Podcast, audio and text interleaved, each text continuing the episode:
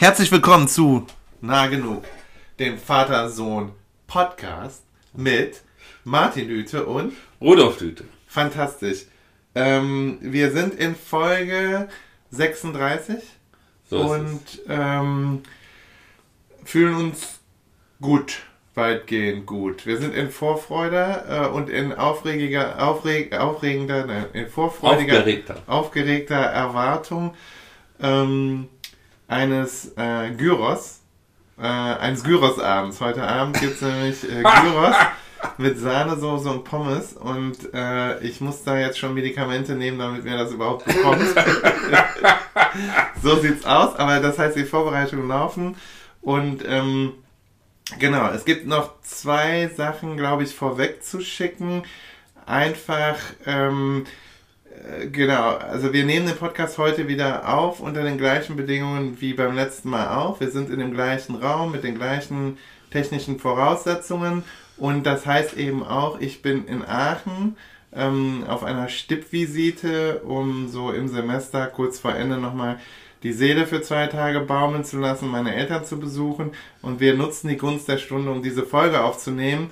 Ich gehe aber davon aus, und das würde ich glaube ich vorweg schicken, dass wir es nicht sofort hochladen, weil wir Ja, jetzt vor kurzem erst ähm, aufgenommen haben. Das heißt natürlich auch, dass sollten wir äh, uns bemüßigt fühlen, irgendwie besonders tagesaktuelle Sachen zu sagen, dann ähm, kann das sein, dass die sich schon ein bisschen ähm, abgenudelt, äh, aus, äh, ja. ausgelutscht an. Ja, ich denke, so Anfang Februar kann man das vielleicht jetzt, jetzt, jetzt Ich hätte auch gedacht, dass man das so in der ersten Februarwoche Mhm. äh, äh, macht. Wie immer, ach so, es gibt keine Streuselbrötchen-Berichterstattung, aber ich möchte noch mal was anderes sagen, was auch sehr geil ist an Aachen, äh, kulinarisch, also neben Gyros und Sahnesoße, was übrigens auch sehr geil ist, so, sollten wir auch noch sagen, Reisfladen ist eine ziemlich Das ist, gute, äh, spitze. ziemlich gute Sache. Belgischer Reisfladen. Belgischer Reisfladen, ne? Und ähm, Aachen-Brand ist ja tatsächlich nicht weit von der Grenze nach Belgien. Und insofern finde ich, gehört sich das auch, dass man hin und wieder hier mal belgischen Reiswein ist. Und für die ZuhörerInnen, die das noch nicht kennen, das ist geiler Scheiß. Also Ja, das ist es. schon richtig cool. Einfach so, Das ist es. also Ja, eine- so äh, gebackener Reispudding. einfach. Ja, kann man sagen. Also ist ja sehr dick, ne? Und Genau. sehr äh, sozusagen feucht, also keine, keine trockene Angelegenheit. Nee, also wirklich keine Sehr trockene frisch. Angelegenheit, eher so, genau, schön matschig, pumpig. Ja, es ist, ist praktisch wie Reispudding Mhm. äh, in Tortenform. Korrekt, so würde ich es auch sagen. Ähm, also Torte oder Kuchenform, genau. Ja, ja. Also, ähm, und Thema haben wir aber auch. Wir, Ja, ich wollte genau. gerade sagen, vielleicht sollten wir dazu noch was sagen. Ja, genau. Unser Thema heute ist ähm, Arbeit, Beruf. Ja. Und ähm, ist so ein bisschen mir gestern halbwegs spontan in den Kopf ge- geschossen. Trotzdem hast du es geschafft, dich vorzubereiten. Das ist einfach unglaublich, die Akribie, mit der diese goldene Generation äh, zu, zu Die goldene Generation wird nicht, die Nee, alte. die alte Generation. Ähm, Wir heißen doch spöttischerweise die Boomer, ne? Oder? ja, also du nicht. Wir- ich bin zu alt für schon Boomer. Sogar zu alt für Sogar Boomer. zu alt für Boomer. Nee, du bist ja wirklich die Nachkriegsgeneration. Ja, ja, und ich glaube, das ist dann, genau. Das ist vor den Boomern, Vor die den waren Boomern. so, so Ende der 50er ne, ja, ja, geboren. genau. ne? Also, genau. ja, das sind die zehn Jahre vor. Dem Baby. Nach mir. Nach dir. Genau, also sie sind zwischen uns irgendwo Ja, ja. näher zu dir, aber schon halt so ein bisschen älter. Ja. Genau, und das Thema Arbeit und Beruf und ähm, genau, also interessiert mich sehr zum einen, weil, ähm, weil natürlich ich persönlich, also der wissenschaftliche Beruf ist ja so ein besonderer Beruf, hat dann auch damit zu tun, dass man ziemlich lange, in meinem Fall auch jetzt ziemlich lange noch so auf äh, befristeten Verträgen sich befunden hat und damit natürlich so Existenzängste auch verbunden sind, wo man dann merkt, wie ganz fundamental ähm, der Beruf sozusagen äh, das Dasein bestimmt. Also da, das ist sozusagen, glaube ich, der Grund, warum mir das gestern so spontan eingefallen ist. Und dann, glaube ich, ähm, habe ich auch so kulturtheoretisch Meinungen dazu, wo gesellschaftlich, ähm, also gesellschaftliche Debatten um Beruf und Arbeit einerseits, habe ich, glaube ich, eine Meinung zu und andererseits so über den jetzt ge- gegenwärtigen oder so die Entwicklung, den Stellenwert von Berufen in unseren Gesellschaften. Ah ja, das also interessiert sozusagen den mich auch. kulturellen Stellenwert. Ähm, und ähm, ja, und dann, also äh, könnte man jetzt etwas, ich würde jetzt etwas hochgestochen sagen, ähm, dass vielleicht, also so als Eingangsthese oder als so eine ja, ganz grobe Grundannahme formuliert, man, ich habe so ein bisschen das Gefühl, dass wenn Säkularisierung heißt, dass das Sinnstiftungsangebot was traditionellerweise die Religion geboten hat, so ein bisschen erodiert ist ja. in Gesellschaften, dann ist ähm, so ein, ein Sinnstiftungsangebot immer der Beruf. Ja. Ne, neben der Familie und ich dazu habe ich Meinungen, glaube ich. Das kann ich mir vorstellen. Genau. Und äh, damit, äh, das sind so, da so bin ich drauf gekommen und ich hatte da schon zwei, dreimal, und dann ist, glaube ich, ein guter sozusagen Übergang schon zwei, dreimal so angeteased, dass du ja auch, finde ich, mein, also aus meiner Perspektive hast du auch so ein ganz besonderes Verhältnis ähm, zu deinem Beruf und zu deiner Arbeit. Und da haben wir just heute hätte ich dann noch eine lustige Anmerkung zu, zu machen, die ist mir nämlich auch eingefallen. Was das, deine... Machst du den nachher oder jetzt? Nee, nachher dann. Also, ja, bin ich sehr gespannt genau. drauf. Also auch ein bisschen nervös. Wenn, wenn du eine, eine witzige Bemerkung ankündigst, dann habe ich immer ein bisschen was die äh, Nervenflattern. Ja, äh, ja, ich, ich habe auch Meinungen über Arbeit äh, und äh, ich will mal anekdotisch anfangen. Ja.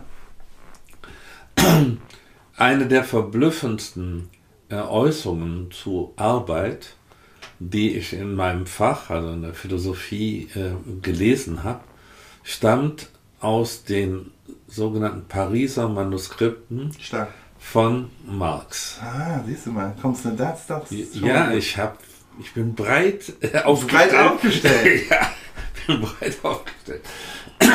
Und zwar, äh, also ich kann das jetzt nicht wörtlich zitieren, insofern habe ich mich nicht vorbereitet, dass ich das jetzt nochmal nachgelesen habe, aber ich weiß definitiv, mhm. dass in diesen ähm, Pariser Manuskripten folgende These vertreten wird. Das menschliche Individuum verwirklicht sich durch seine Arbeit. Mhm. Deshalb ist es eine, eine solche moralische äh, Schandtat, mhm. wenn man dem äh, Individuum die Ergebnisse seiner Arbeit vorenthält. Mhm. Und das geschieht zum Beispiel in der arbeitsteiligen industriellen Produktion. Mhm. Ja? Äh, und deshalb äh, sozusagen muss man eine, einen Typus von Arbeit finden, äh, in dem diese Selbstverwirklichung ähm, möglich ist. Mhm. Das ist, also gehe ich aber nicht in die ganze Marxische Theorie. Das fand ich verblüffend. Mhm. Denn das bedeutet ja, eigentlich ist das Zentrum des Menschenlebens das Arbeiten. Mhm.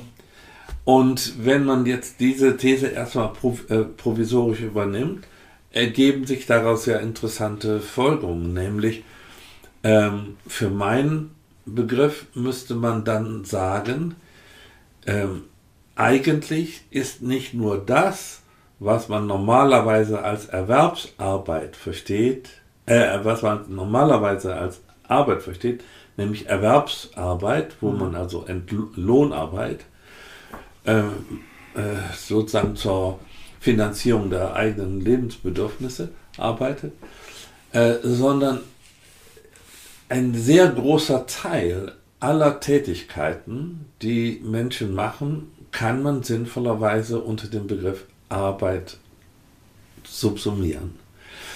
Und zwar deshalb, äh, und dann muss man davon noch was anderes unterscheiden, aber das werde ich nicht alles auf einmal auspacken. Ähm,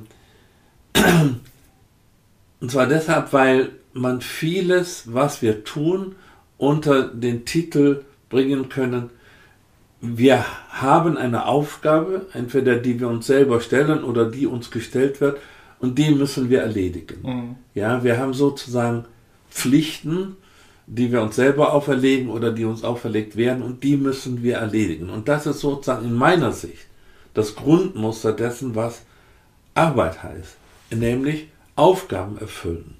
Mhm. Und das siehst du anders. Nee, überhaupt nicht. Aber also Aufgaben und Pflichterfüllung ja. sozusagen. Ne? Ja. Genau, ja. Nee, das, das würde ich schon sagen.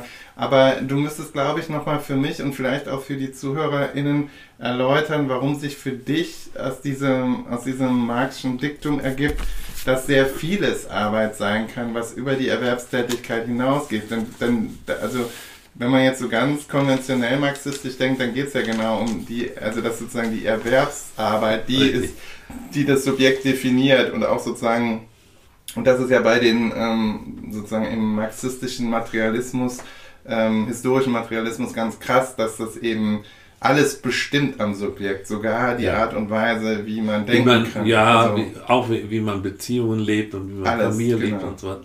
Ja, also klar. Aber auch wie man auf die Welt zugreift, ne? diese Kritik am hegelischen Idealismus ja. und so. Ne? Also das ist ja bei Marx auch ziemlich, also ziemlich prominent. Also dass man sagt eben, wir sind durch durch diese materiellen Bedingtheiten, zu denen, bei denen Arbeit dann ganz zentral gesetzt ist, wer, sind wir eben, werden wir zu den Subjekten, die wir sind. Und das heißt, das bestimmt in jedweder Hinsicht auch unser Dasein und den Horizont unseres Denkens und so weiter und so fort. Ja, äh, du, du, du hast völlig recht. Äh, aber so, wie soll ich sagen, so ähm, orthodox marxistisch würde ich jetzt das, den Gedanken nicht äh, erläutern mhm. sondern wie folgt. Wenn es stimmt, dass der Mensch äh, definierbar ist als das arbeitende Wesen, mhm. dann ist es nicht verblüffend oder keine Fremdbestimmung, wenn man sagt, es ist zu erwarten, dass auch in den Teilen seiner Tätigkeit, die nicht sozusagen Erwerbsarbeit sind, ähm, dieses dieses Grundmuster, dass er, der Mensch sich als arbeitend versteht. Mhm, jetzt äh, weiß ich, worauf die Ja, sozusagen durchschlägt. Ah, also, also analog. Beziehungsarbeit, ja, genau, habe ich hier. Ich habe Partnerschaftsarbeit, ja. Elternschaftsarbeit, ja. Pflichten gegenüber sich selber, das heißt, sich um seine Gesundheit kümmern als eine Pflicht. Nicht? Alles muss sozusagen ähm, äh, Aufgaben als Staatsbürger, nicht wahr, dass man zum Beispiel seinen Müll sortiert und äh, dass man zur Wahl geht. Und ganz aktuell Schneeschiff. Dass man Schneeschiff, ja, also, äh, insbesondere weil ein Teil dessen, was wir hier freigeräumt haben, gar nicht unser Grundstück ist, sondern der Gemeinde gehört. Das haben wir mhm. auch schon.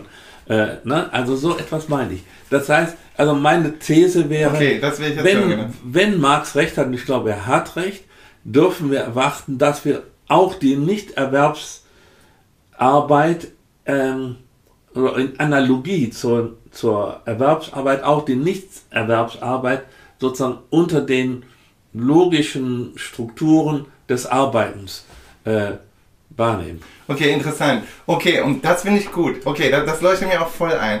Und, aber dann wäre jetzt ja eine Frage sozusagen meines Erachtens, kulturhistorisch müsste man jetzt da, würde mich dann interessieren, gibt es da eine Entwicklung? Weil wenn man sich jetzt zum Beispiel anguckt, diese, diese, also diese Verschlagwortung von zum Beispiel Partnerschaft als Partnerschaftsarbeit ja. und so, das ist ja meines Erachtens eine jüngere Entwicklung. Ja. Also diskursiv ist es ja so, man hat das vielleicht schon länger so gedacht, also auch dann, also wahrscheinlich nicht in, wahrscheinlich, Marx ist ja in vielerlei Hinsicht, muss man sagen, schon sehr origineller Denker gewesen. Ja dass vieles, was, was man heute so, also was so durch die Disziplin geht und was wir so schon konventionalisiertes ähm, Denken äh, über gewisse Zusammenhänge ähm, äh, als solches verstehen können, das ist ja bei ihm dann schon sehr früh, da ist er oft seiner Zeit ja voraus und ja. so Trendsetter. Aber dann ist das, glaube ich, schon eine Entwicklung und das, das ist dann für mich eher so eine Frage, also ich bin, ich, ich wäre dann immer ganz schnell so bei diesem Neoliberalismus, wo es halt, äh, wo sozusagen das Selbst ähm, auch, ja, sozusagen, äh, also bei Foucault gibt es ja diesen Begriff des Entrepreneurs oder mit Foucault gibt es diesen Begriff des Entrepreneurs of the Self. Also wo man selbst sozusagen ähm, sein eigener Unternehmer sein wird. eigener Unter Unternehmer des Selbst, sowas, also, das, also das Selbst ähm, sozusagen äh, zu so einem Arbeitsfeld ja. wird. Und das ist ja genau das, was du meinst mit dem Sport zum Beispiel, ja. ne? mit dem Sport und Fitness und gesund bleiben das wäre alles dann ähm, als Arbeit und als, also das ist halt eben, ich glaube, da ist das jetzt eine Frage, ne? Also wie ist vielleicht eine semantische Frage, aber doch auch vielleicht eine definitorische Frage. Äh, benutzt man einfach den, das Wort Arbeit, weil es sich für den Kontext anbietet, weil alle so eine Vorstellung dafür haben? Und weil du hast ja jetzt Arbeit und Pflicht benutzt und das, das macht ja in mancherlei Hinsicht ähm, also ist das, glaube ich, der Begriff, der enger wäre, ja. präziser wäre ja. als Arbeit, ne, in dem Sinne. Aber ich finde es trotzdem spannend, was du sagst. Das ist also diese, die These ist erstmal, dass weil Arbeit so zentral, Erwerbsarbeit so zentral fungiert in unser aller Leben und in unseren zeitgenössischen Gesellschaften, also spätestens ja. seit der, nennen wir es mal kapitalistischen, modernen Industrie, ähm, im Industriekapitalismus, ähm, dass es deshalb so sozusagen in diese anderen Lebensbereiche sich so rein Ausstrahlt. ausstrahlt. Ja, als ja, Idee. das ist also, weil ich wollte sagen, zum Beispiel, das Paradebeispiel ist ja im Englischen, und das ist jetzt zum Beispiel an, an Hochschulen bei uns im Arbeitsumfeld, in anderen Arbeitsumfeldern auch schon längst angekommen, dass man Care-Arbeit, also Ja. Pfle Pflegearbeit, aber, Ja, ja. oder auch Familienarbeit oder so, ne? Erziehungsarbeit, das wird alles unter Care Work im Englischen zusammengefasst. Und da ist es aber natürlich sozusagen ganz bewusst, ist es die Aneignung des Diskurses von Arbeit, um darauf auch diskursiv aufmerksam zu machen, dass es eben unentgeltlich passiert. Ah, ja, ja, Ne? ja. gut. Also man, deshalb schreibt man sich so Sachen ja in den Lebenslauf, ne? Ja, ja. Weil man in der Zeit sozusagen nicht diese Arbeit gemacht hat, sondern eben eine Also- andere Art der Arbeit, die aber zum Beispiel in, in unserem Fall geht es dann weniger darum, dass man, wenn man in Elternzeit war, geht es dann weniger darum, dass man nicht entlohnt worden ist oder nicht zur Arbeit gegangen ist, sondern dass man nicht produktiv war. Ja, also ja. dass dann sozusagen kleinere Lücken in der Produktivität des Lebenslaufs zu erkennen sind. ja, das stimmt. So. Äh, ja, also äh, ich, halt, ich würde eine Trias sozusagen äh, aufbauen wollen. Also es gibt die, die klassische Arbeit, die ich jetzt hier mal terminologisch Erwerbsarbeit nenne. Das heißt, die Arbeit, mit der man seinen Lebensunterhalt verdient. Und dann gibt es verschiedenste andere Arbeiten, die in aller Regel in einem sozialen Kontext stattfinden, wo man sich um etwas oder jemanden kümmert, äh, aber sozusagen aus Zuneigung oder aus einem, einer äh, Idee sozialer Verpflichtung, äh, also die ganzen Sachen, die man so ehrenamtlich macht, ja, sind ja viele Beispiele dafür und das, was man unter so, äh, der, der äh, bürgerlichen Gesellschaft, also wenn, sich, wenn, wenn man sich irgendwo engagiert, auch für eine Partei oder äh, gegen eine Partei ähm, sich engagiert, das alles würde ich auch äh, unter Arbeit, nämlich äh, sozusagen ähm, soziale Arbeit äh, äh, äh, subsumieren und davon wäre dann etwas anderes zu unterscheiden, nämlich ähm, sozusagen der Bereich, den man sinn, nicht sinnvollerweise oder jedenfalls nicht ohne ausdrückliche Erläuterung auch noch Arbeit nennen könnte und den man klassischerweise früher Freizeit Mhm. oder sowas genannt hat. Und da hätte ich dann gleich auch noch ein, was einen Vorschlag dazu zu machen, wie man das sozusagen miteinander kontrastieren kann. Also, aber ha- haben, über Freizeit haben wir sogar schon geredet. Oder? ja, aber äh, äh, Ganz anders. ja, über, über Sport und Spiel oder Spiel und sowas. Äh, Ah, okay. Ich habe aber da was Neues auch anzubieten. Na, okay, siehst du. Ja, also ich glaube auch, dass die, ähm, genau, und dann wäre halt eine, also mein Eindruck ist, dass, also die Jüngere, ist egal wie wir es jetzt nennen, also ich man würde das, ich glaube das Plastikwort, das es so, sich so anbietet, ist so, sind entweder sowas wie Spätkapitalismus, Ja. ne? äh, postindustrieller Spätkapitalismus oder sowas sogar wie Neoliberalismus. Alles Begriffe, die man, die verwandt sind, die leicht unterschiedliche Sachen akzentuieren, aber doch so im Prinzip eine ähnliche, meistens eine ähnliche Periodisierung beschreiben. Also auch nicht genau, aber es kommt immer so darauf an, wie orthodox die Definitionen sind von etwas. Ja. Aber diese Formation, da würde ich eben sagen, dass auch durch unsere medientechnologischen Errungenschaften, ähm, dass es da nochmal so zu, zu Grenzverflüssigungen Das gekommen stimmt. ist. Ne? Das stimmt. Und das, Ja, ja. glaube ich, ist ein weiteres Problem. Also man könnte ja sagen, es gibt das eine ist sozusagen durch die zentrale Stellung von Arbeit in modernen kapitalistischen Gesellschaften oder Produktionsgesellschaften ähm, läuft Arbeit eh Gefahr, sozusagen eine Figur zu werden, durch die man alles andere denkt. Ja. So, ne? Und dann könnte man sagen, durch die medientechnologischen Errungenschaften jüngerer Zeit tut Arbeit oder das Arbeitsfeld, man könnte auch sagen, oft die Arbeitnehmer oder sozusagen die, die am meisten davon profitieren, ähm, natürlich etliches dafür, dass die tatsächliche Grenze zwischen Arbeit und Nichtarbeit, Ja. also nennen wir es mal so erstmal, Ja. äh, verschwimmen. Ne? Also ich checke jeden Abend nochmal auf dem Handy meine E-Mails und ich bin da nicht mit alleine, ich sage das auch nicht, weil, weil ich so ein irgendwie so ein, ich bin nur wirklich, glaube ich, Kein der fleißigste Dude und auch kein, kein Workaholic. Aber so, ähm, ich glaube, das tun wir irgendwie, viele kennen das. Ne? Ja. Und, äh, und man, aber ich tue das schon auch aus so einem Pflichtbewusstsein heraus, auf jeden Fall. Und es ist natürlich sowas, ich meine, ich erinnere mich noch an die Zeit, ich meine, du warst ja Hochschullehrer äh, schon vor dieser ähm, E-Mail-Wende, Ja, ja. ne, technologisch. Oh ja.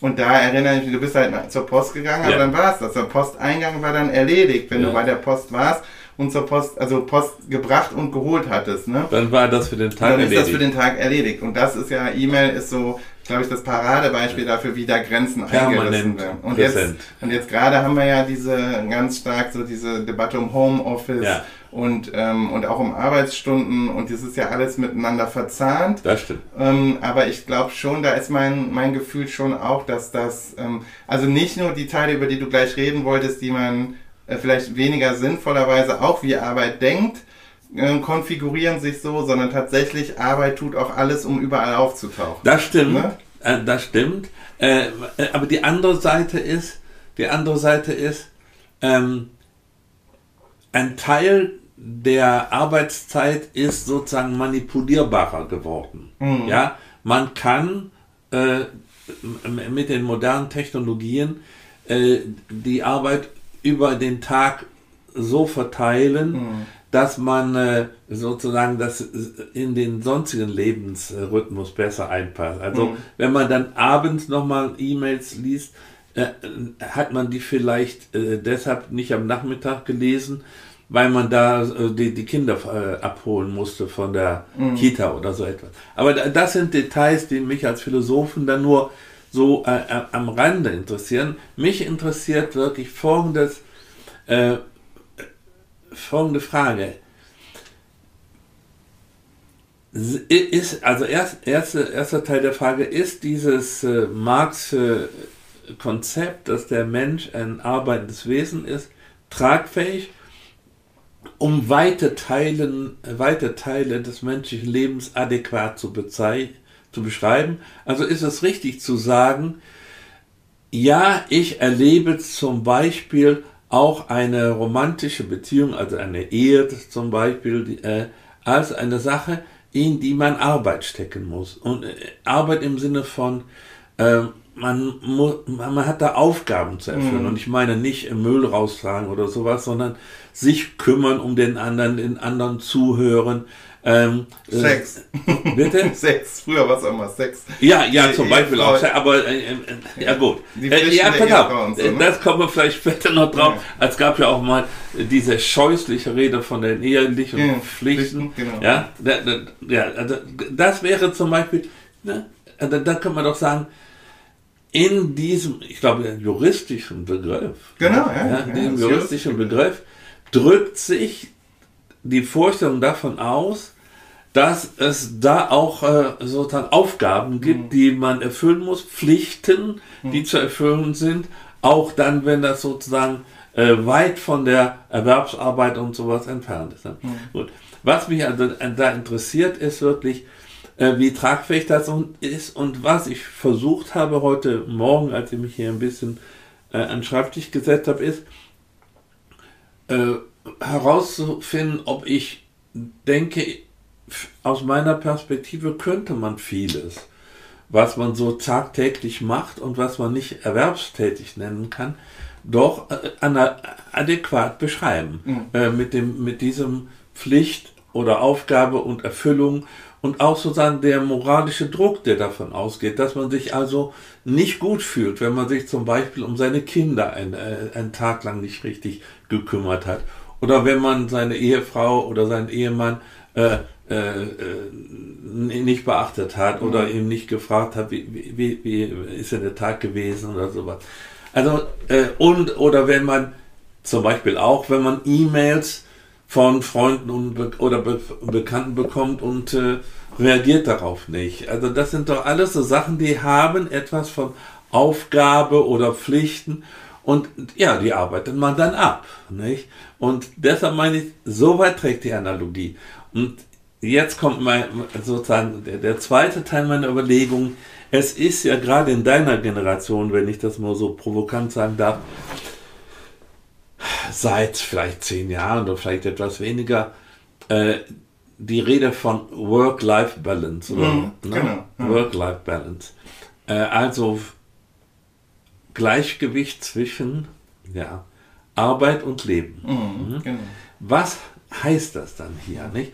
Also wenn man, wenn man das Marxische Modell nimmt, müsste man ja sagen, äh, es scheint doch einen Bereich zu geben oder geben zu müssen, der gerade nicht adäquat als Arbeit beschrieben werden kann und den man braucht, um längerfristig einigermaßen äh, äh, fruchtbar und gesund äh, arbeiten zu können. Mhm. Und äh, ja, da würde ich meinen, den gibt es auch, Mhm. aber den kann man nicht einfach so beschreiben, dass jetzt da gar keine, äh, gar keine äh, Aufgaben mehr erledigt werden, Mhm. äh, sondern da macht man ja auch etwas. Ja? Äh, und dann, also wenn du zum Beispiel äh, Computer spielst, wäre doch ein Beispiel dafür. Ne? Ja, da stellst du dir auch selber Aufgaben und da hast du auch bestimmte Absichten. Ja, das geht so noch weiter. Die, das, äh, wenn ich mein Buch darüber schreibe, das wird natürlich noch spannender, weil da lernt man ja auch noch arbeiten. Ich bin ja da auch noch in einem Job, also ich bin ja der Fußballmanager, das simuliert ja auch nochmal sozusagen richtig. das ureigene Das ist eine Verzahnung Das ist so eine. Verzahnung. Da lernst du auch, da lernen, also ich bin jetzt ein mittelalter Mann, der das aus Versehen schon immer noch spielt sozusagen, obwohl er schon einen Job hat, aber da lernen natürlich Kinder und Jugendliche auch das Arbeiten, Ja. die Arbeitswelt kennen, als Fußballmanager von irgendeinem Verein oder so. Richtig. Ne, also da, das ist ja eine These dann in meinem Buch auch. Ah, also gut.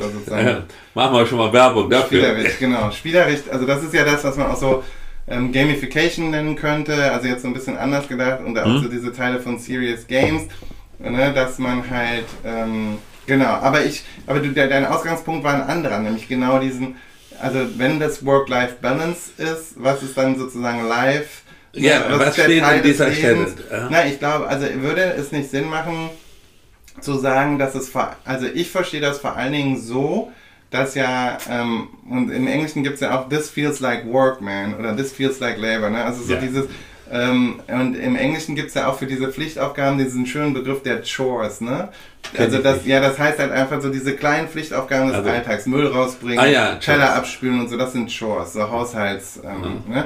Und, und, und das, da könnte man ja sagen, das sind, die sind in dem Sinne der Arbeit, ähm, der, also sozusagen der gewöhnlichen Arbeit sehr ähnlich, weil man die meistens ja nur bedingt freiwillig macht. Also das sind ja keine Sachen, also irgendwo kommt sowas rein wie die Freiwilligkeit und dann auch sowas wie die, die eigen, also die eigene Entscheidung, die freie Entscheidung und da würde ich sowas sagen wie, also in, gut, in der amerikanischen Verfassung steht es ja als das Pursuit of Happiness. Ja. Also da kommt sowas rein wie Lebensfreude, Lebensglück und zwar halt, dass man, ähm, dass man das halt dort finden kann, ne?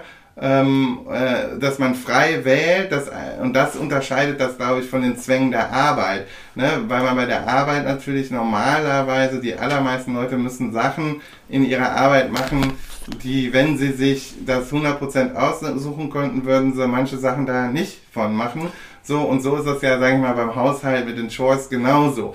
Das, ähm, manches davon macht einem mehr Spaß als anderes, aber es muss trotzdem auch alles gemacht werden. Ne? Also der Klassiker ist ja auch, dass man sich dann Haushalt so aufteilt, der eine mag gerne feucht wischen, der andere äh, staubsaugt gerne oder ja. macht gerne die, die Küche nach dem, den Abwasch oder so und dass man das dann so ein bisschen ähm, einteilt. Ja, ne? richtig. Und das ist, ähm, also ich glaube, das ist ein großer Faktor, ne? Und, äh, und klar, ähm, äh, und dann ist eben die Frage, also ich glaube, es ist sozialgeschichtlich ja auch sicher so, dass das ist natürlich schon auch, also ich meine, ich weiß das zum Beispiel über die moderne Sportgeschichte, ne? Die moderne Sportgeschichte also etwas, was die Freizeit reguliert, ne?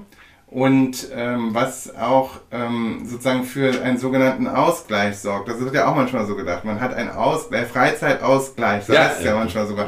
Frei, also dass man die Arbeit mit irgendwas ausgleicht. Und diese Idee, dass das in der Moderne zum Beispiel der Sport ist und dass es sozusagen die 40-Stunden-Woche, jetzt gerade gibt es ja die Debatte darum, das zu verkürzen, das ist ja eine moderne Debatte, die damit, die hat da tatsächlich, glaube ich, mit dem, mit dem Gesundbleiben des Volkskörpers zu tun. Ja, ne? glaub Also das auch. ist sozialhistorisch so, dass man eben sagen muss, man schafft diese ähm, Angebote und umso besser, wenn die, wenn sie Working Class, klassischerweise jetzt zum Beispiel in Großbritannien, wenn die dann angefangen hat, flächendeckend Fußball zu spielen, dann haben die sich auch noch körperlich ertüchtigt jenseits der Arbeit, aber andere Muskelgruppen und, und, und frische Luft, ne, wenn die in den Minen gearbeitet Ja, haben ja. und so. Und dann hat das auch wieder, also dann ist das zwar, dann mag das den Leuten Freude machen, aber dann hat das natürlich schon auch, äh, dann folgt es immer noch einer kapitalistischen Logik in dem Genau. Sinne, dass man Produktivität halt hochhält oder Leute länger leben, der Volkskörper ist gesund.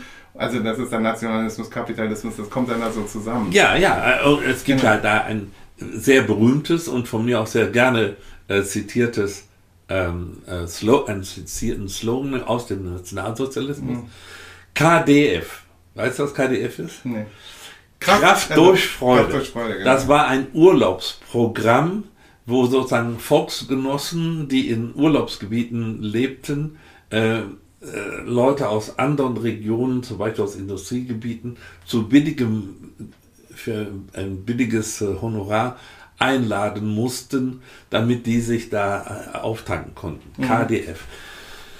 Und ich verdanke sozusagen KDF meine Existenz, Mhm. äh, weil meine äh, Eltern sich auf diese Weise kennengelernt haben im Allgäu. Also Kraft durch Freude ist genau diese Idee, Mhm. nicht? Also es geht darum, Kraft zu behalten.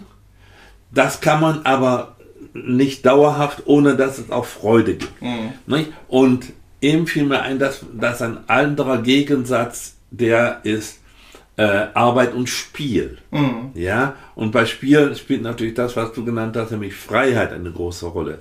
Ich will aber ein anderes Gegensatzpaar in die Debatte bringen, nämlich Pflicht und Neigung. Mhm. Ja, Pflicht und Neigung. Also, bei einer Pflicht ist es so, äh, die hast du unabhängig davon, ob du auch Spaß daran hast oder nicht. Ja? Also, ähm, während Neigung ist etwas, wo du Lust drauf hast. Mhm. Und jetzt wäre die Frage, ähm, in welchen Bereichen können wir denn sozusagen diese Neigung kultivieren, sodass der andere Bereich, nämlich die Arbeit, davon profitiert. Ähm, und äh, ich meine, ähm, das Ideal wäre, dass man es schafft, diese Grenze zwischen äh, Neigung und Pflicht äh, oder sagen wir, di- diesen Unterschied so weit wie möglich zu reduzieren. Also, dass man äh, möglichst, dass man sich selber so weit erzieht, dass das, was man tun muss, auch der eigenen Neigung entspricht. Verstehst du, was ich sage? Ja, aber wie, also wie läuft das? Also wie läuft Selbsterziehung ab? Das verstehe ich nicht genau. Also dann, dann, dass einem der Abwasch Spaß macht. Ja. Also ich verstehe halt total. Nee, ich verstehe total. Das ist ja auch das, was also verschlagen wurde, das ist unter Gamification. Ne? Das Ah, machen das ja auch viele Leute. Ja, also ganz oft, also die, das ist ja im Prinzip eine banale Erkenntnis, aber dass wenn du jetzt da früher, also ich meine, jetzt gibt's ja Dishwashers, ne? Also wie heißen die Spülmaschinen? Ja. Aber wenn du halt äh, früher, wenn du da jetzt so einen, so einen Stapel Teller hattest, dann hast du vielleicht früher mit dir selber so ein Spiel gespielt, hast eine Uhr dahingestellt, wie schnell Wie kriegst schnell? du die jetzt weg oder sowas. Oder die ersten drei ähm, schrubbst du in die eine Richtung trocken, die nächsten drei in die andere oder sowas. Nur diese Art von Spiel. Ähm, und das gibt's ja ganz, ganz krass. Also in diesen sogenannten äh, äh, Casual Games, ne, die man so auf dem Handy spielt und so, da gibt's ja ganz oft dieses, ähm, der macht dreimal in die Richtung, dreimal da, dann kriegst du einen Ah, extra Punkt gar und so, nicht. also ein Anreizsystem. Ja unglaublich Ja, ja, und das ist halt einfach, das nennt man ja Gamifizierung. Also da haben wir, glaube ich, in dem Sport- und Spiel-Podcast, glaube ich, tatsächlich schon drüber geredet. Ähm, und das ist ja eben auch so ein zweischneidiges Schwert, weil das halt eben diese Elemente in die Arbeitswelt bringt und gleichzeitig sozusagen dann ähm, durch diese Vers Verspielung oder Verspielerischung der Arbeitswelt ähm, äh, und dann noch des Alltags dann in den Alltag wiederum Elemente der Arbeit bringt über Gamification. Ne? Also deshalb, ich, ich bin da immer eher in dem Sinne skeptisch, dass ich denke, das ist ja genau das Diktum unserer Zeit, dass sozusagen eben weil es diese Sinnstiftungsangebote ähm, ja nicht mehr gibt, glaube ich, dass viele Leute, ähm, also, also dass viele Leute ja auch so im Job ihr Heil suchen und da auch denken, ach, das ist, das ist, wo ich, ne, das ist meine eigentliche Neigung und, ne, und das ist, da habe ich meine Freude und dann, dann ist es halt so, ja, dann bist du halt immer bei der Arbeit, ne, so, und ich finde es, also, ich, wenn das Glücksvoll, das, und ich glaube, das ist dann tatsächlich wahrscheinlich, für mich wäre das eine Frage, die man, die ich nicht gut beantworten kann wissenschaftlich, weil ich tatsächlich glaube, Neigung ist ein anderes Wort für Geschmack oder sowas oder Präferenz und die sind, glaube ich, unterschiedlich. Da kann dann wahrscheinlich die Kollegen aus der Psychologie dann teilweise uns wahrscheinlich erklären, wo vielleicht was herkommt, ne, wenn jetzt was auffällig ist, also Deformation, jemand kriegt es überhaupt nicht hin, ein Familienleben zu leben, weil er eben so ein Workaholic ist, dass die, nur die Arbeit für eine Person gibt oder so. Ähm, und dann gibt es aber natürlich auch gleichzeitig, also zum Beispiel in, in, der Wissenschaft ist das ganz extrem, aber nicht nur in der Wissenschaft, natürlich auch, ähm, dass man eben das dass das System so funktioniert, dass man über die Konkurrenz ne, und den Wettkampf den Leuten halt klar macht, ja, wenn du jetzt halt nicht Samstagabend arbeitest, alle anderen tun's halt. Ne? Oder in großen transnationalen Unternehmen, äh, ich meine, ich krieg das auch mit bei Leuten so, wann dann da noch E-Mails geschrieben werden. Ja, ja, wegen und, der Zeitverschiebung. Ja, wegen der Zeitverschiebung, aber auch so, weil natürlich jede freie Stunde weil die Leute immer das Gefühl haben, sie haben nicht genug gearbeitet, sie haben nicht genug geleistet, sie haben ihre Pflichten nicht erfüllt. Ne, das Pflichtkonto ist ja auch in unseren normalen Jobs jetzt einfach so groß geworden, ne, dass die Leute damit nie fertig werden können. Ne? Und dann sitzt du natürlich am Wochenende da und freust dich über jede zwei ja. freie Stunde. Und das hat dann, glaube ich, dann ist es halt so, ähm, also da bin ich dann tatsächlich eher, dass ich da vielleicht so ein bisschen orthodoxer marxistisch denke, die Arbeit, die creept sich da überall rein, die schleicht sich da überall rein in jede Ritze und, und nimmt uns in Beschlag, weil wir immer dieses Pflichtgefühl haben, ne? Und, ähm, und ich glaube, die Leute, die wirklich sagen, aber es ist einfach meine Neigung und meine, ich habe, ne, das weiß ich auch gar nicht, weiß ich auch gar nicht gesamtgesellschaftlich. Ich glaube, wir beide haben einen Job, den wir, der unserer Neigung ein bisschen entspricht. Also uns macht unser Job sicherlich mehr Spaß als jetzt, glaube ich, dem Durchschnitt der Bevölkerung, würde ich jetzt mal behaupten, ne? Auch schon, weil wir nicht früh aufstehen müssen oder so. Also dieses Element haben wir nicht, ne?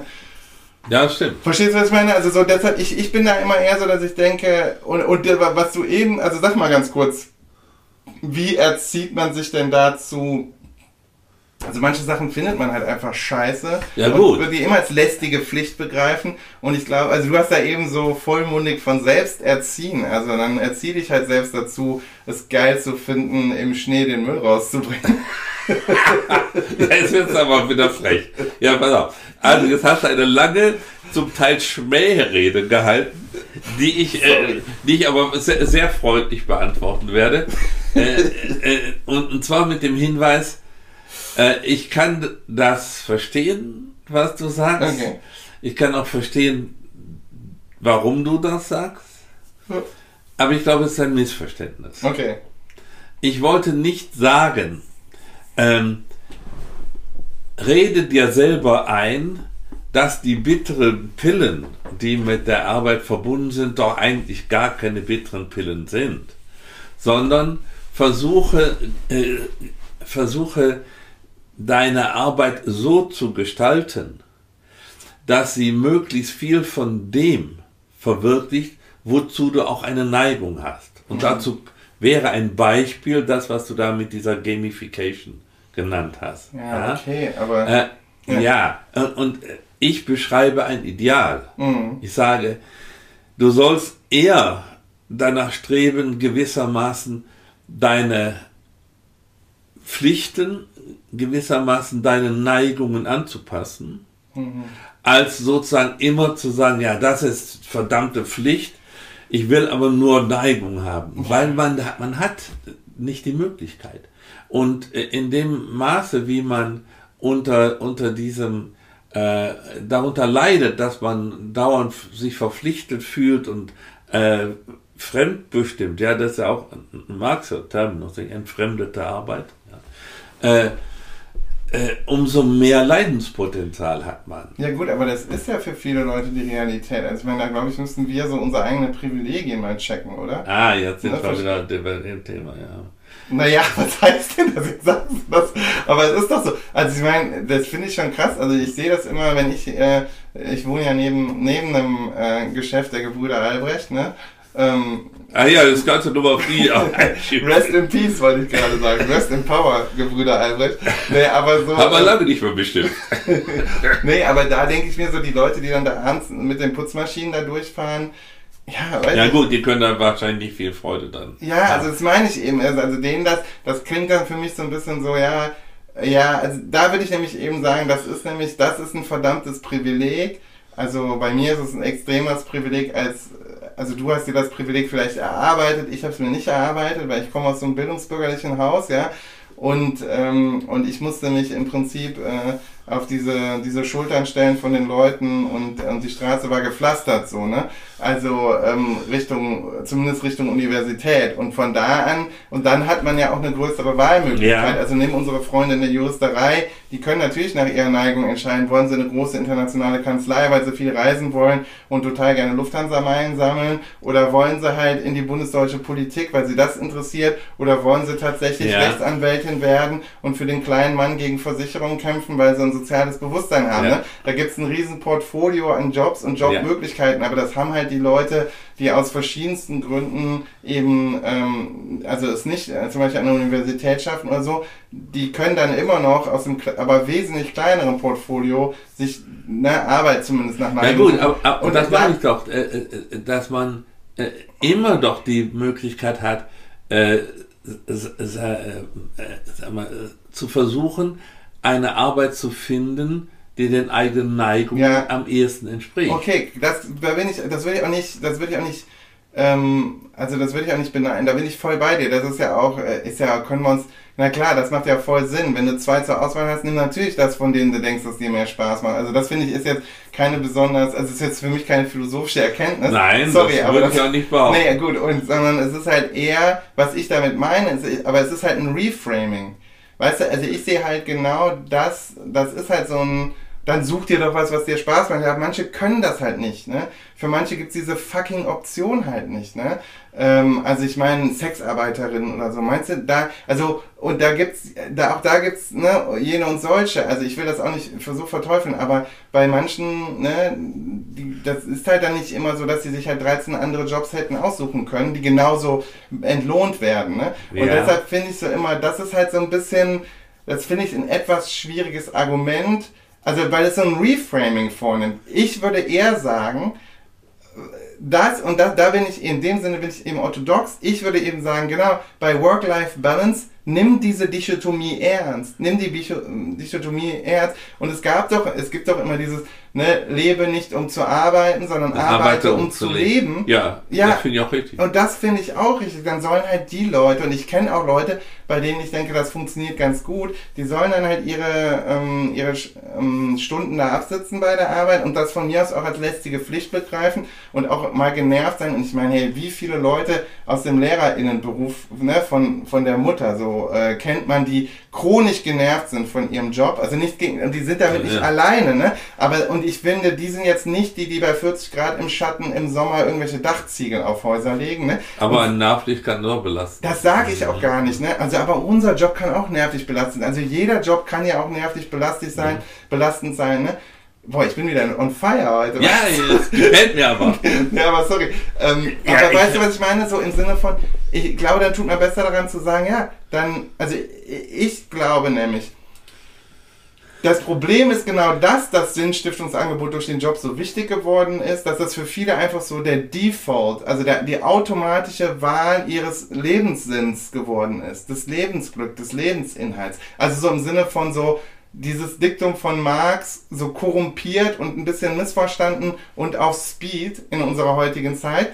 Und eben weil ja Säkularisierung ist. Früher hatten ja die Leute, dann sind sie halt und sind sie halt dann äh, wenigstens, ähm, weiß nicht, in die Kirche gegangen und haben halt gedacht, dann, dann kommt ja das bessere Leben nach dem Tod. Also die Jenseitigkeit der Religion äh, in beschisseneren Zeiten von, von Work-Life-Balance, das kann man ja schon mal auch mal ernst nehmen, warum das so war. Und jetzt, wo das halt ab, weg ist, glaube ich, finde ich schon geiler, wenn die, sollen die Leute halt, äh, ne, ein geiles Hobby haben und sich darin verwirklichen. Ja, pass Weißt du, Also, ja, ich, halt. ich verstehe ich versteh das durchaus. Und ich verstehe auch deinen deinen, äh, Zorn. Ja. Äh, ähm, Ra Werbe. ja, Zorn, Zorn, ich sagen. Gell? Ich verstehe auch deinen Zorn. Äh, und es ist ja nicht so das erste Mal, dass wir an dieser, an dieser Frontlinie sozusagen ein, eine besondere Lebhaftigkeit äh, des Dialogs äh, erleben. Ähm, Boah, stark, wie du das formuliert hast. ja. stark, stark, wie du gesagt hast, wie du so freundlich und hochgestochen wie noch nie gesagt hast, that's when you lose your shit. Immer, du, ich erlebe das aber nicht so. Also, ich erlebe das nicht so. Pass auf, also, äh, äh, unser Dissens, den würde ich wie folgt beschreiben.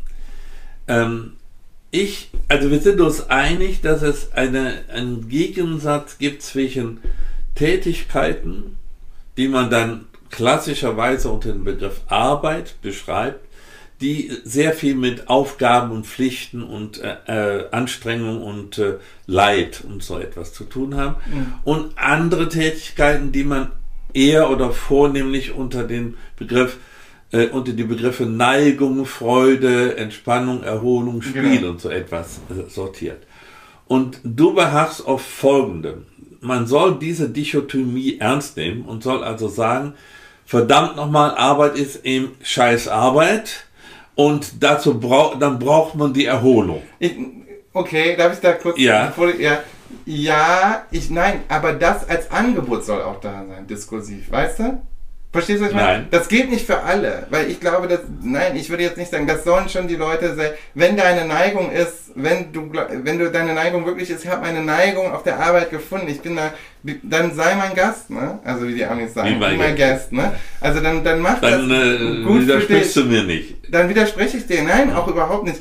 Aber ich glaube, es gibt eben auch, für mich hat so, wahrscheinlich ist es wieder ein Missverständnis. Für mich hat sich das halt so ein bisschen so angehört, also eben gesagt, das hat mich halt getriggert, wie man ja wieder merkt, du triggerst mich halt manchmal mit so Formulierungen.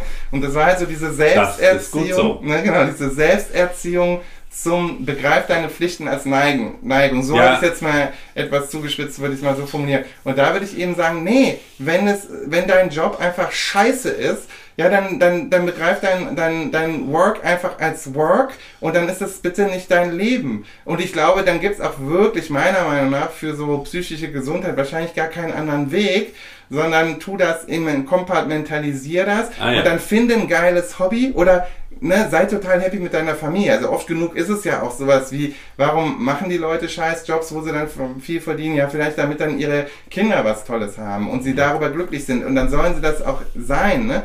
Aber, aber ich finde halt, ähm, ne, also, dass man dass man, ich würde den Leuten, ich finde ich würde mich nicht trauen, so philosophisch den Leuten zu sagen, ja, seid doch nicht so genervt von euren Pflichten, macht das doch mehr zu eurer Neigung. Jetzt so ganz flapsig ja, gut, gesagt, nee, ne? ich, ich, ich, Findest dich, fühlst dich schon wieder erkannt. So äh, sagen wir mal, ich, ich fühle mich ähm, unter einer besonderen Akzentuierung mhm. äh, äh, äh, äh richtig verstanden ähm, und entgegne äh, wie folgt.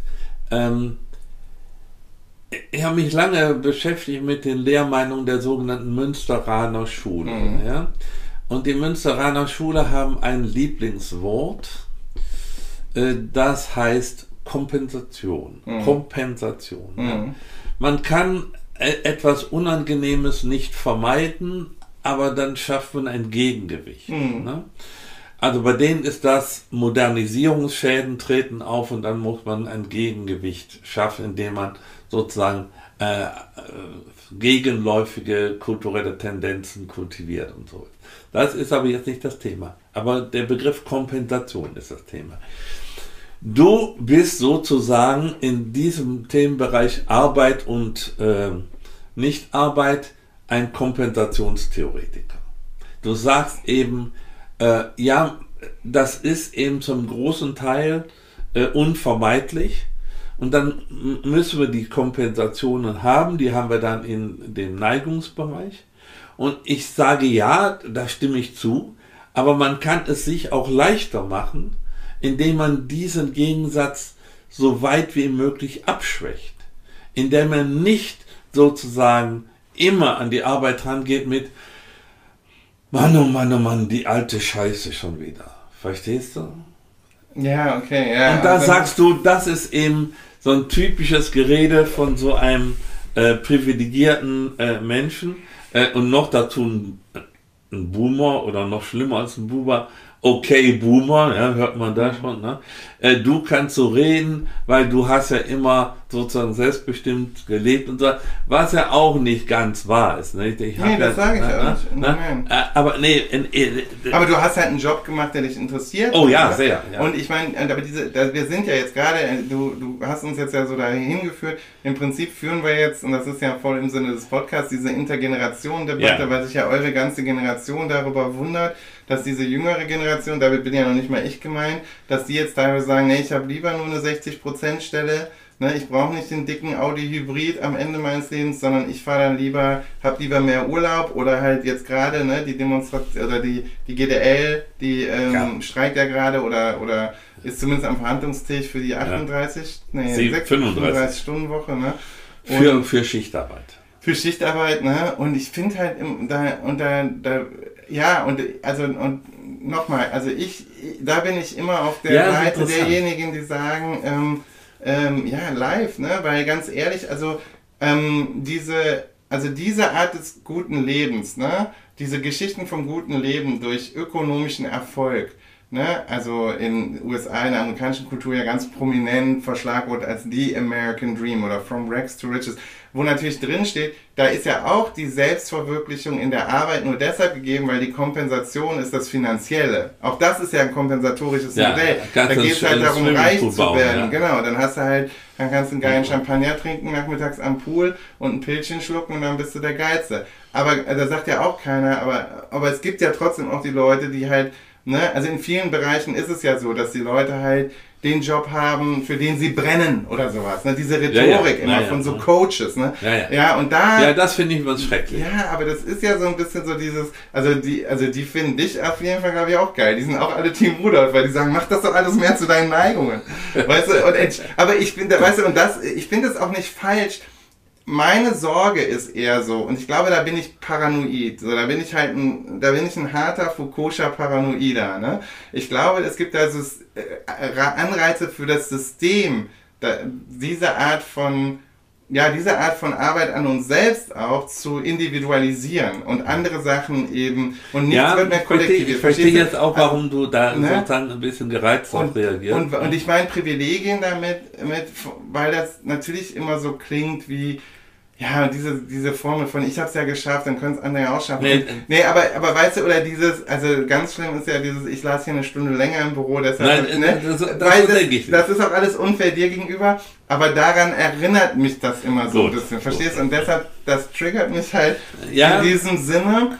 Ist ja auch gut und so, deshalb finde, soll es ja auch. Und ich finde tatsächlich so dieses, ich finde es tatsächlich kulturphilosophisch, und das meine ich jetzt wirklich einfach, einen spannenden Moment weil ich das Gefühl habe, also ich glaube, das ist ein Säkularisierungseffekt, ne? Dass halt, also das große Sinnstiftungsgebäude, was halt Religion war für viele, ist erodiert im, im Zuge der modernen Moderne so, ne? Also das Säkularisieren, also ich, ja, ja. ich weiß, du hast ein etwas anderes Buch, aber so gesamtgesellschaftlich. Ja, ich, äh, das ist nicht falsch. Das ist nicht unbedingt na, falsch, nein, aber du hast natürlich, falsch. du weißt da noch mehr drüber und der, der Vater hat ein super Buch darüber geschrieben das tun wir in die Shownotes, ausnahmsweise. Letztes Jahr, letzte Episode habe ich gesagt, das kommt in die Shownotes und nichts habe ich in die Shownotes gesagt. Jetzt mir schon aufgefallen, das, wollte ich dich nicht mitnerven. Genau, aber äh, das kommt jetzt in die Shownotes. Dein Buch ist super.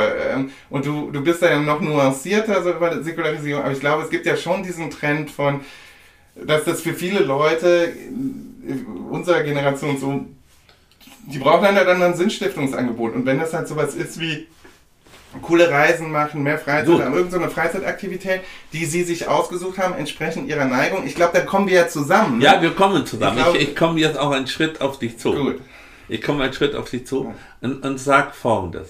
Äh, ich ich habe da gelernt, dass ich äh, eine gewisse Naivität äh, da äh, mir geleistet habe und möchte das deshalb ein bisschen modifizieren, was ich äh, gesagt habe. Also, ich glaube nicht, dass man diesen Gegensatz von Arbeit und, oder Pflicht und Neigung sozusagen beliebig äh, auflösen kann, mhm. indem man sich nur genügend anstrengt, das, was einem als Pflicht äh, aufgezwungen äh, wird, den eigenen Neigungen, äh, sozusagen zu seiner eigenen Neigung zu machen. Mhm. Das meine ich nicht.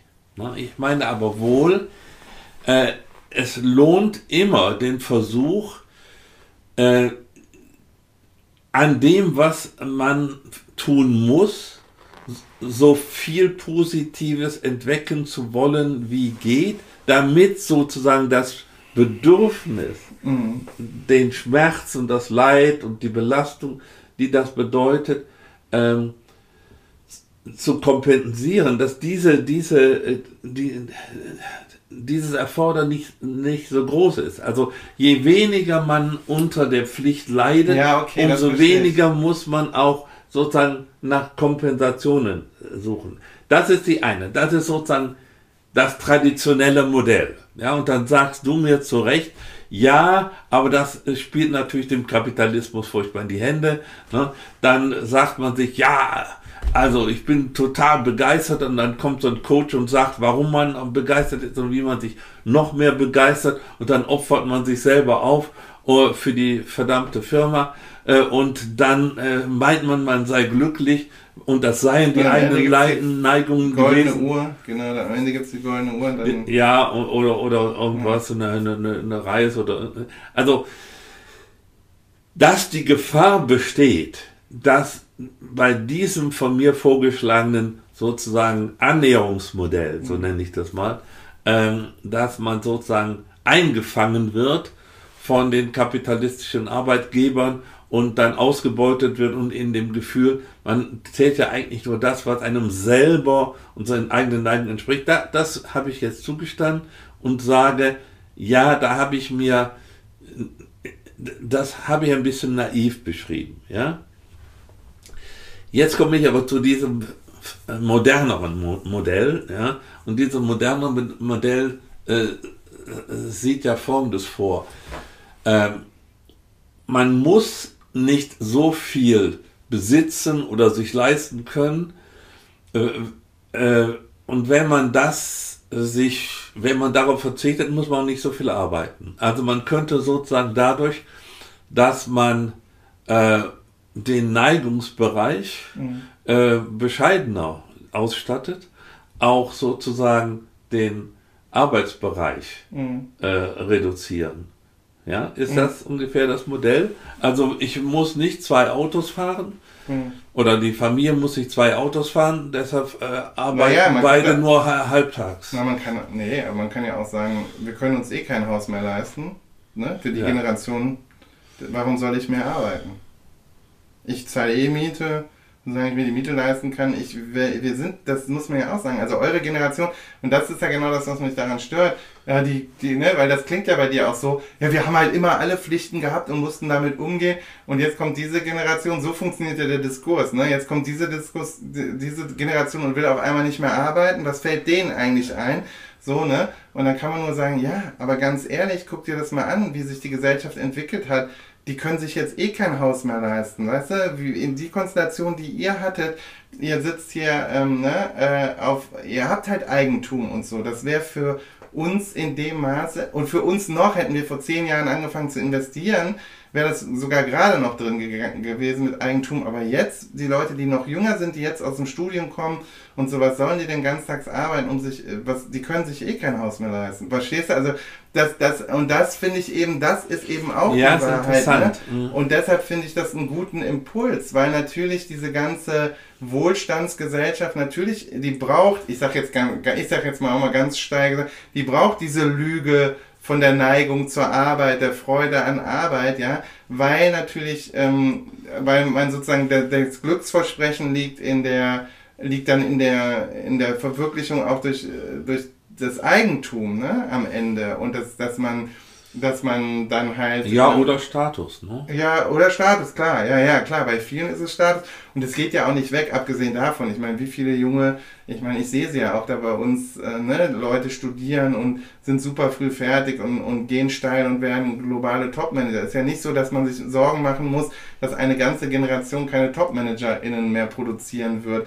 Nee, das ist so ein komisches Generation-Ding, wo man da, wo die Leute das Gefühl haben, oh, da kippt aber gerade der Diskurs und die Leute glauben nicht mehr an dieses Wohlstandsversprechen, an diese Fantasien des guten Lebens oder die Fantasien ändern sich, ne? nämlich Richtung was hat eigentlich das gute Leben mit der Arbeit noch zu tun? Und das macht einer Menge Leute Angst. Und das macht natürlich auch ähm, dem System Angst, ne? was darauf beruht, dass halt immer alle, alle, schön fröhlich weiter zur Arbeit gehen. und, äh, ne, also so, wenn ich jetzt mal nee, nee, also ich möchte gerne den Gedanken schon von dir zu Ende formuliert haben.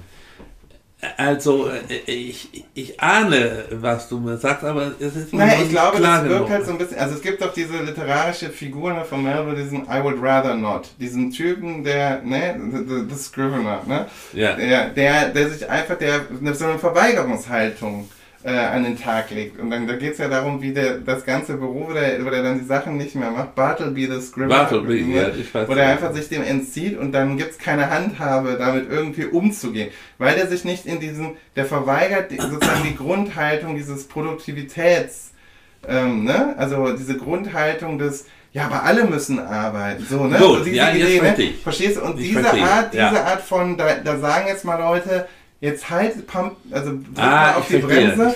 Warum müssen wir denn überhaupt alle so, ja, so viel arbeiten und so? Was soll denn das überhaupt? Warum muss es denn immer 40 Stunden sein? Und ganz ehrlich, äh, ne, genau, und das, du musst dir, das, das muss man sich auf der Zunge zergehen lassen. Das koinzidiert ja äh, mit einer Phase im Kapitalismus, wo wir wissen, Ganz wenige werden immer, immer reicher, wenn das alle stimmt. anderen arbeiten. Ne? Und alle anderen werden überhaupt nicht reicher, egal wie viel sie arbeiten. Das stimmt auch. Ne? Und dass die dann mal sagen, nee, weißt du was? Fuck it, ich gehe jetzt Handball spielen oder Kitesurfen, da kann ich nur sagen, geil, geh bitte fucking Handball spielen gut, oder gut, Kitesurfen. Gut, oder guck's dir an, ne? Oder, oder mach eine Campingtour nach Südfrankreich. Das ist viel geiler. Oder, oder durch Alaska. oder, ja, muss ja nicht Alaska sein. Oder, oder du hast einen Traum, äh, weiß ich nicht. Und ne, dann, dann würde ich immer sagen, ja, mach das. Und dann, dann, und dann würde man halt sagen, dafür braucht man natürlich, um für fast alles auf der Welt braucht man irgendwie Geld, aber die Leute kalkulieren dann so, dass sie halt nur das machen, dass, also dass sie sich das leisten können, was ihnen wirklich wichtig ist. Und ich finde diese Art von das ist ja auch der Feind, also du merkst ja in der deutschen Automobilbranche, die müssen ja große Autos verkaufen. Die wollen ja keine, wenn die nur Kleinwagen verkaufen, ne, das ist ja mit ein Grund, warum es in der Verkehrswende so hapert. Oder wenn alle nur noch Bus fahren, dafür ist das System gar nicht angelegt. Und das ist, das sind ja die Sorgenträger, weißt du? Das sind ja. die Sorgenträger und ihr seid die Mouthpieces. Ihr seid die, Was das, heißt das denn? Nein, ihr, ihr, ihr seid die, ähm, äh, ihr, ihr macht die diskursive Arbeit für die. Also diese Generation, ihr, ihr, ihr über Also wir sind sozusagen un, unwillentlich. Ihr seid der Sprecher, der Fürsprecher. Wir sind die äh, Pressesprecher der Kapitalisten. Dieser, so, ja. Also, ah, so. Ja, also ja. diesen, diesen, zumindest, ich glaube, die, ihr teilt mit denen diese Sorge, vom, vom Pflichtentzug. Ah. Weil, ja, aber so ein bisschen klingt es bei dir so. Mach die Pflicht mehr zu. Also wir hatten alle, also das bist jetzt nicht du, aber ich versuche dir zu sagen, woran es mich erinnert. Ja, ja, ja. und du ja. bist also immer nuancierter als alle deine oder viele deiner GenerationskollegInnen, ne?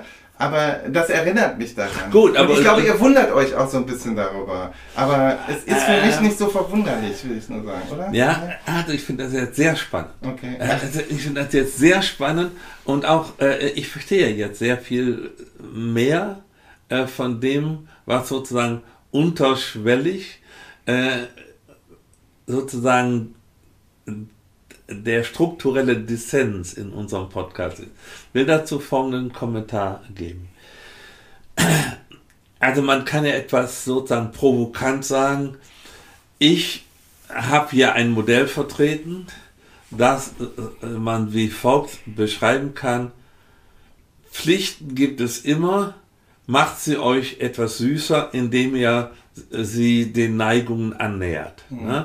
Und du sagst, nein, das ist kein, nicht der richtige Weg. Der richtige Weg ist, die Pflichten als das zu nehmen, was sie sind, nämlich Last und Belastung und dafür eine Kompensation zu suchen. Und wenn man dann merkt, das, wo, womit man früher äh, die Leute dazu gebracht hat, äh, 80 Stunden oder 70 Stunden in der Woche zu arbeiten, nämlich dass sie sich danach was leisten konnten, dass sie eine Karriere machten und dann der Chef wurden oder Vizechef oder äh, Aufsichtsratsvorsitzender oder irgend sowas. das ist alles nicht mehr so interessant und erstrebenswert für die neue Generation, weil vieles, was man da erreichen konnte durch entsprechende Arbeitswut, das ist heute nicht mehr erreichbar. Also schließt man sinnvollerweise, naja, dann arbeiten wir weniger, dann können wir uns zwar bestimmte Sachen nicht leisten oder dann erreichen wir einen bestimmten Status nicht, aber das ist uns das auch nicht wert. Ja, gut. Das heißt also, im Grunde genommen wäre der Dissens äh, auch auf die Frage äh, zu, ähm, zuzuspitzen, was, wonach strebt man denn? Mhm. Wonach strebt man denn? Und ich meinte es eigentlich ganz harmlos, aber äh, ich habe gemerkt, dass es nicht so harmlos ist, wie ich das gemeint habe, nämlich ich meinte es so, äh, Pflichten und Arbeit sind nun mal da und unvermeidlich und man kann das nicht. Also macht man die Arbeit, versucht man die Arbeit so angenehm zu gestalten wie möglich. Und du sagst, naja, das ist ein komischer Weg, der wird außerdem äh, ausgebeutet durch kapitalistische Interessen und deshalb auch plakativ äh, besser so eine Teilarbeitsverweigerung. Mhm. Ja, äh, jetzt kann ich dir aber ehrlich sagen, äh, klar, äh, für uns, also für meine Generation, sozusagen die Prä-Boomer-Generation, ähm, wir haben so nicht gedacht, wie du das jetzt gerade beschreibst. Ja, für uns war, für uns war das schon klar, dass man sich anstrengen muss und dann kann man auch was machen. Also dann kann man weite Reisen machen, dann kann man ein eigenes Haus haben, ja, dann kann man auch äh, phasenweise zwei Autos fahren. Habt ihr aber alle geschafft und alle gemacht. Und das glaube ich für die Neuen jetzt aber einfach nicht so, ne? Also Reallöhne und so, das ist einfach nicht mehr so. Siehst du, da, da, naja, das, das, das ist halt ein Unterschied. Und das, ich glaube, das ist was, worüber man mal nachdenken sollte, auch als Generation. Und ich meine. Ja, gut, aber nun ist es ja sozusagen nicht so, dass meine Generation jetzt noch bestimmt, was deine Generation kann und. Äh, nee, nee, nur diskursiv ist das ja. Also ich meine, es sind ja vor allem die Boomer, die jetzt gerade die Feuilletonisten sind und ja auch diese, diese Sau durchs Dorf treiben. Sobald mal einer sagt, wir wollen ein bisschen weniger arbeiten. Ist das so? Ja, ja klar, das ist, das ist doch so. Also das tut mir jetzt leid, ich, dass ich sozusagen für Leute gesprochen habe.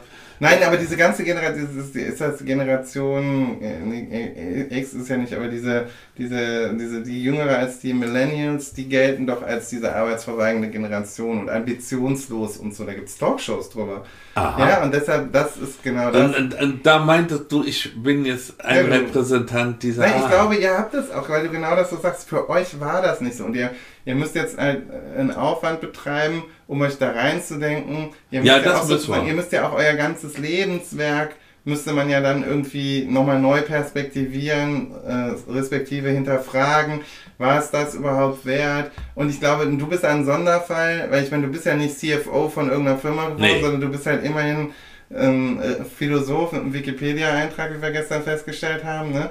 Und, äh, und, äh, und, und wie gesagt, und dein Beruf da hast du ja einen gefunden, der dir immer Spaß gemacht hat. Insofern war das jetzt ja auch nicht mit, du musst es ja nicht um 6 Uhr morgens bei Centis am. Das wäre ne? auch scheiße. Also, ja, aber das ist es halt eben, ne? Und das, das, das waren halt die Sachen. Gut, nee, verstehe ich. Ne? Verstehe ich. Insofern, also ich bin aber, aber sehr froh, dass ich die, äh, ich wollte dich gar nicht provozieren. Ja, ja.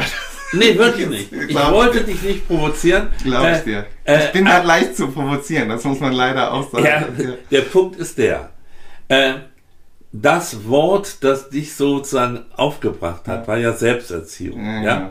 Und das steht in meinen Vorbereitungen nicht, das rutschte mir einfach nur raus. Ja. Äh, äh, aber ich glaube, ich habe viel gelernt über das, was die Generation unterscheidet.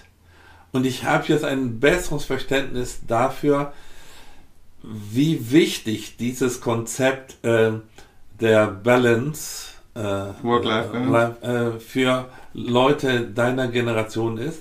Und als jünger. Also vorher. Also ja, also für die hm. deine Generation, die Jünger, äh, als ich das vorher hatte.